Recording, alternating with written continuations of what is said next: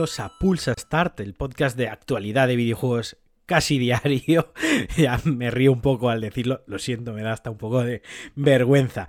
Bueno, vamos a hablar de Final Fantasy VII Remake y es que se anunciará nuevo contenido esta misma semana. Este sábado 13 de febrero a las 9 de la mañana hora peninsular, se celebrará un concierto sinfónico eh, tocando, bueno, sí, es que no sé mucho de conciertos sinfónicos, lo siento, tocando la banda sonora, la música de Final Fantasy VII en remake, que será el inicio de una gira mundial que, pues bueno, podrán verse en varios países este, estos conciertos. Bueno, la cuestión es que eh, Motumu Toriyama, el director del remake, hará acto de presencia en dicho evento para ofrecer novedades sobre Final Fantasy VII Remake.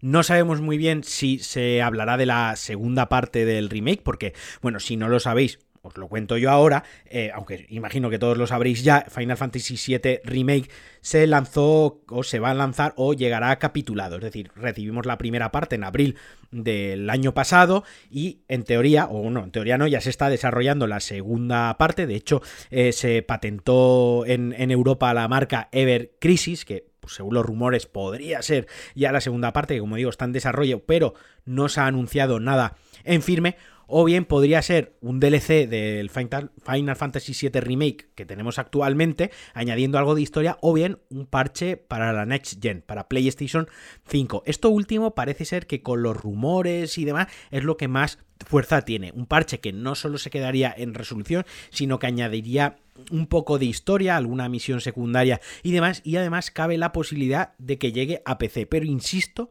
esto son rumores. Lo que se sabe hasta ahora es que el director del proyecto, el director del juego, el sábado aparecerá en el evento que os he comentado para dar información sobre Final Fantasy VII Remake y que se patentó o se registró la marca eh, que da indicios sobre la segunda parte que también sabemos seguro que se está desarrollando ya. ¿Que cuándo llegará?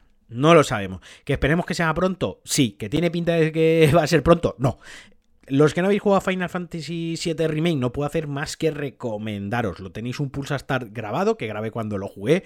Yo soy un hater de Final Fantasy. Mm, quien me ha seguido durante años en, los podcasts que he grabado y más sabe que pues he solido trolear, me he metido con, con el juego, con los aficionados y tal. Y bueno, jugué a este 7 Remake un poco escéptico al principio y al final me flipó, me encantó tanto a nivel técnico como jugabilidad, como historia, me lo pasé muy muy bien. Y yo ya os digo, os lo tengo que recomendar, si no lo habéis jugado, hacedlo, ahora mismo está bastante barato en, las tiendas de segunda mano, incluso en Wallapop, por internet y tal, es un juego que la rejugabilidad que tiene, pues lo que quieras completar del juego y lo tiquismiquis que seas con la dificultad, con el tiempo de pasártelo y demás, pero no tiene online y actualmente no tiene contenido descargable, así que como os digo, no os debe de costar mucho encontrarlo barato y asequible.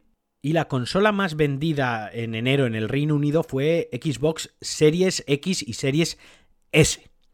No es, a ver, entendiendo la situación, la falta de stock de PlayStation 5, que las dos primeras semanas de enero no hubo nada de stock, se entiende un poco que sea la consola más vendida. Reino Unido suele ser un indicador de qué tal van las ventas tanto en juegos como en videoconsolas. Yo esto tampoco esto lo cogería un poco con pinzas, porque como os digo, los problemas de stock están ahí. No sabemos si en situación de, de no problema de stock, que hubiese stock de todas las consolas, cuál habría sido la más vendida. Lo que sí que parece ser es que los problemas de stock de ambas consolas van a durar hasta Navidades. Vaya, que va a durar todo el 2021. Fuentes bastante cercanas a la producción y demás han indicado a Game Industry, una publicación de videojuegos, que parece que los problemas de stock no se van a solucionar a corto plazo. A mí esto me pone muy triste, no por mí, que yo tengo mi consola, sino por toda esa gente que quiere tener una PlayStation 5 o quiere tener una Xbox Series S o Series X